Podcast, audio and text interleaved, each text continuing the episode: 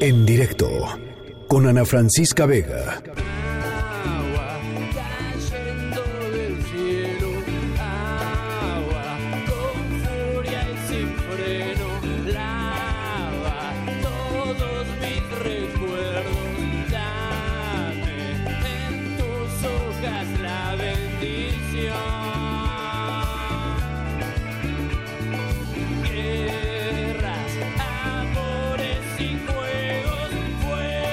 Bueno, estamos escuchando Agua de los piojos porque bueno, pues en las últimos los últimos días sobre todo, pero pues ya en realidad las últimas semanas hemos estado escuchando muchísimo que el, la mejor forma de prevenir eh, el, contagio de coronavirus, coronavirus, perdón, COVID-19, tiene que ver con lavarnos las manos, con lavarnos las manos eh, muy frecuentemente. Aquí el doctor Alejandro Macías nos decía obsesivamente, lávense las manos eh, varias veces al día, por lo menos 20 segundos. Bueno, pues todo esto eh, evidentemente hace, hace muchísimo sentido y sobre todo es posible para la gente pues que tenemos agua potable, ¿no?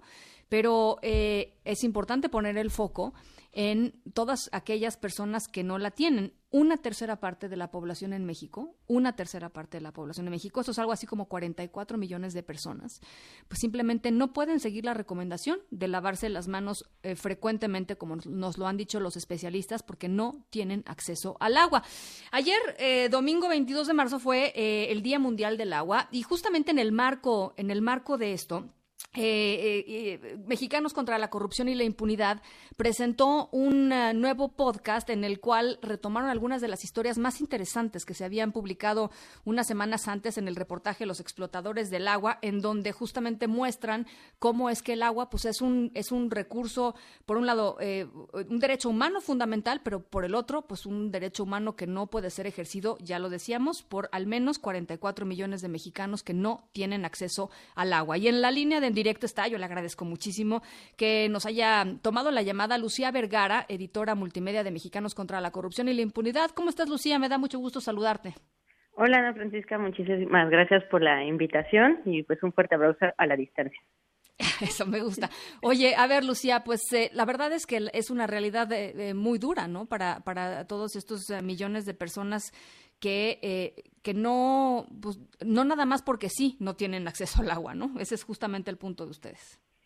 Sí, en Mexicanos contra la Corrupción, como ya señalaste, eh, publicamos una serie de reportajes que se llaman Los explotadores del agua, donde justo nos enfocamos a cómo las concesiones por uso agrícola, esto es decir, eh, agua que tendría que ser usada principalmente por campesinos, está siendo acaparada principalmente por grandes empresas, por funcionarios, y la falta de regulación y falta de vigilancia ha permitido que comunidades en el país estén sobreviviendo a sequías mientras empresarios, funcionarios tienen pozos a su disposición, tienen el agua a su disposición para eh, campos, para cultivos y pues gracias a la ley de agua que como tienen este uso de permiso agrícola, pues muchas veces ni siquiera pagan impuestos, lo que genera una gran desigualdad en el acceso al agua, genera también muchísimo que la misma comunidad eh, pues esté sobreviviendo a estas condiciones, mientras a un metro, menos de un kilómetro, tienes campos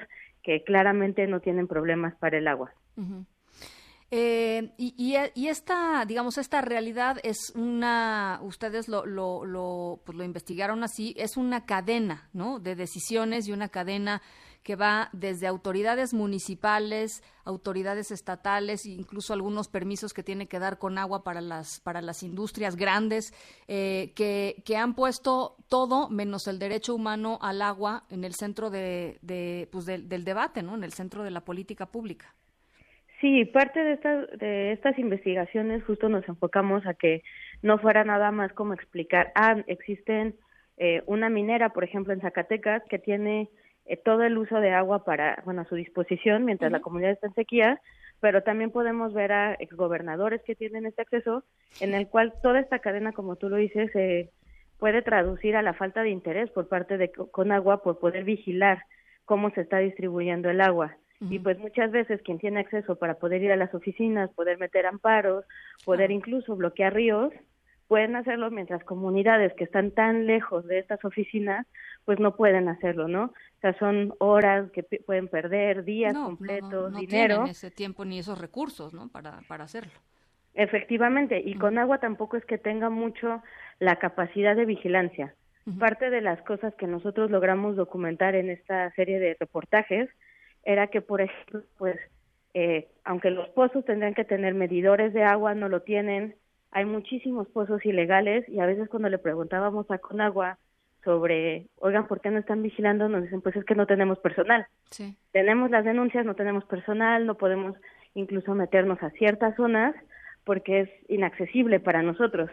Pero pues a, la par, la misma población ha hecho estas denuncias, la misma población está buscando cómo tener agua y, y bueno, una de las cosas también que encontramos es que esta falta de regulación, esta parte de falta de vigilancia más bien, también ha hecho que se puedan este, hacer pozos ilegales. Claro. Entonces las mismas comunidades denuncian como de, oye, pero si nosotros no podemos hacer pozos, estos los están haciendo y tú con agua nos terminas diciendo que no puedes eh, vigilar, que no puedes supervisar. Claro.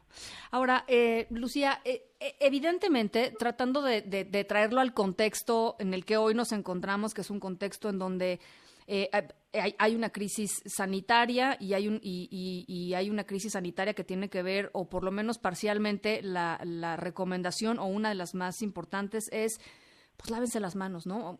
Cuestiones de higiene básicas. Estamos hablando de que 44 millones de personas no pueden hacer esto. Simple y sencillamente hoy no, hoy no lo pueden hacer, hoy no pueden seguir con estas recomendaciones. Y no es cosa de hoy. Eh, en sus comunidades eh, pues e, e, el acceso a los servicios de salud pues se ve limitado y, no tener digamos acceso al agua al agua perdón trae consigo una serie de consecuencias que van mucho más allá de lo que hoy estamos viviendo no efectivamente parte de lo que nosotros logramos documentar era que por ejemplo pues hay comunidades donde les llega una pipa para toda la comunidad y los abastece cada tercer día, ¿no? En Zacatecas, eh, volviendo un poco a lo de la mina y la zona de Peñasquito, Peñasco, eh, por ejemplo, pues ahí el agua llega contaminada. La misma gente ni siquiera puede lavarse en un día cualquiera las manos porque esa agua les ha provocado hongos en la piel, no la pueden usar este para lavar trastes, para bañarse, porque es agua que está contaminada. y en esta crisis, pues obviamente se se agudiza más donde las mismas familias tienen que pagar hasta por cinco garrafones a la semana para poder medianamente subsanar esta falta de agua que tienen.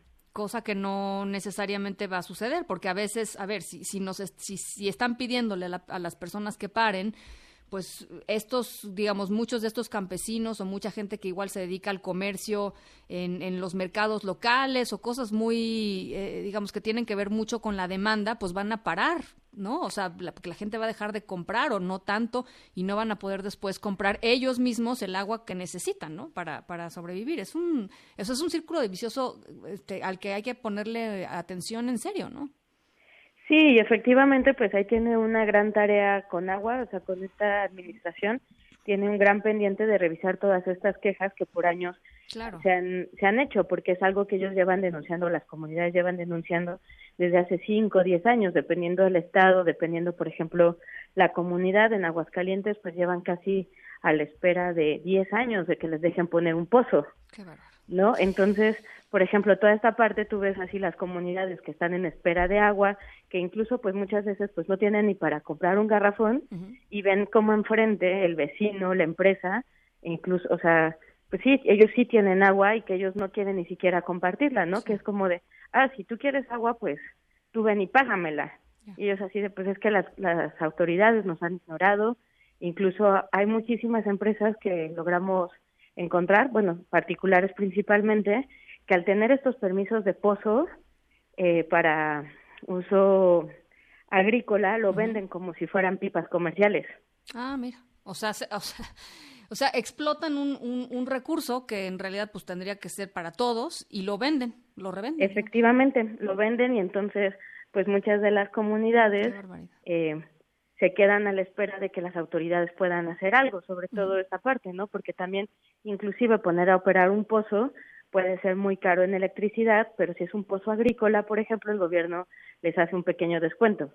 Entonces las comunidades, pues no es de que puedan poner su pozo y esperar a que llegue el agua, sino que también necesitan que las mismas autoridades puedan ayudarles a que este pozo sea sostenible, porque muchas sea veces rentable, ¿no?